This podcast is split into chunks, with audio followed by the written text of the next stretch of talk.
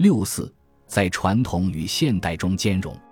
印度文豪泰戈尔说过：“古老的种子，它生命的胚芽蕴藏于内部，只是需要在新时代的土壤里播种。”从某种意义上说，这句话可以用来说明传统与现代的关系。也就是说，传统要在现代中发展，而现代是在传统中成长。由于传统是愚昧，摒弃传统是无知，传统与现代应相辅相成。在中国。传统历史文化源远流长，现代变革发展日新月异。中国外交体现了传统与现代思想融合的特点。传统是从历史沿袭下来的思想、文化、道德、风俗、制度以及行为方式等。中国拥有五千多年的悠久历史，传统文化底蕴深厚，它对中国的外交理念和政策产生了重要影响。中国外交的许多思想。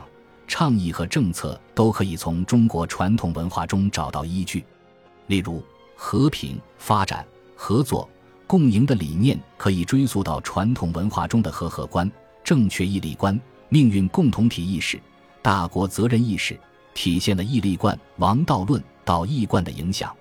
综合来看，十八大以来中国外交的传统文化渊源主要体现在以下几个方面：第一，和合观。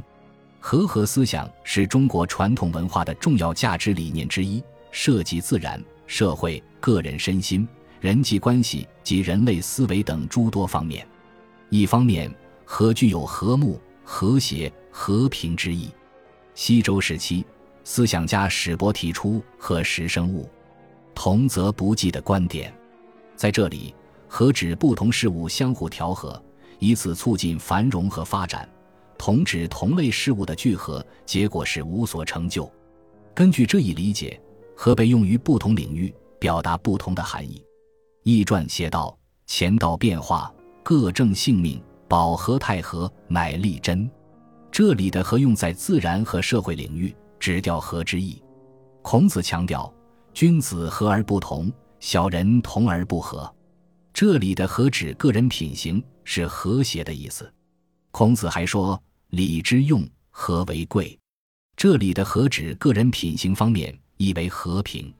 尚书写道：“百姓昭明，协和万邦。”这里的“和”指诸侯国之间的关系，表示和顺。另一方面，“和”具有结合、合作、融合的含义。老子主张天人合一，万物一体，体现了顺应法则、和谐相处的思想。这里的和指结合融合，王充提出天地和气，万物自生，有夫妇和气，子自生矣。这里的和指融合结合，由此可见，中国传统文化中的和合思想倡导个体身心和谐、人际关系和谐、社会和谐、国际关系和谐、人与自然和谐，要求人与人之间、人与社会之间、国与国之间和睦。和平、融合、合作，因而成为许多中国外交理念和政策的思想基础。第二，义利观，义利思想是中国传统文化中关于个人伦理道德的准则。古代先贤将个人伦理看作修身齐家治国平天下的基础。儒家文化提倡仁爱思想，由此形成礼义信等道德规范。孔子主张把义作为首要的道德标准。提出君子义为上，君子喻于义，小人喻于利。孔子很少提到利，但他不否定利，主张人们脱贫求富贵，要通过合乎义的手段获得。例如，富与贵，是人之所欲也，不以其道得之，不处也；贫与贱，是人之所恶也，不以其道得之，不去也。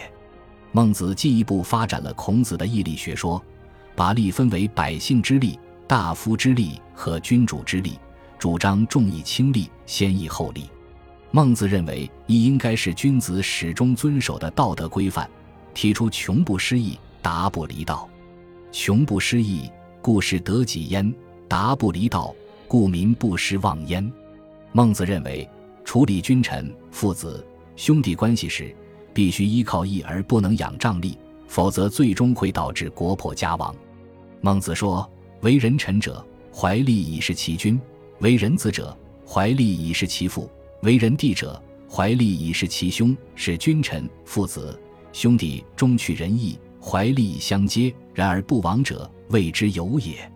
由此可见，传统文化中的这种义理观，不仅强调个人品性修养，而且也适用于国家层面，甚至可以用于国际关系领域。这成为中国发展与周边国家和发展中国家关系的理念与政策的重要文化和思想渊源。第三，王道论。王道是儒家文化提倡的治国理政的理念与方法。王道一词最早见于《尚书》，无偏无卑，尊王之义；无有作好，尊王之道；无有作恶，尊王之路。无偏无党，王道荡荡；无党无偏。王道平平，无反无侧；王道正直。实际上，王道思想源于德和礼，属于国家层次的伦理道德。西周统治者反思商朝灭亡的教训，认为统治者的命运取决于自身道德的表现，提出敬德保民、尚礼等思想。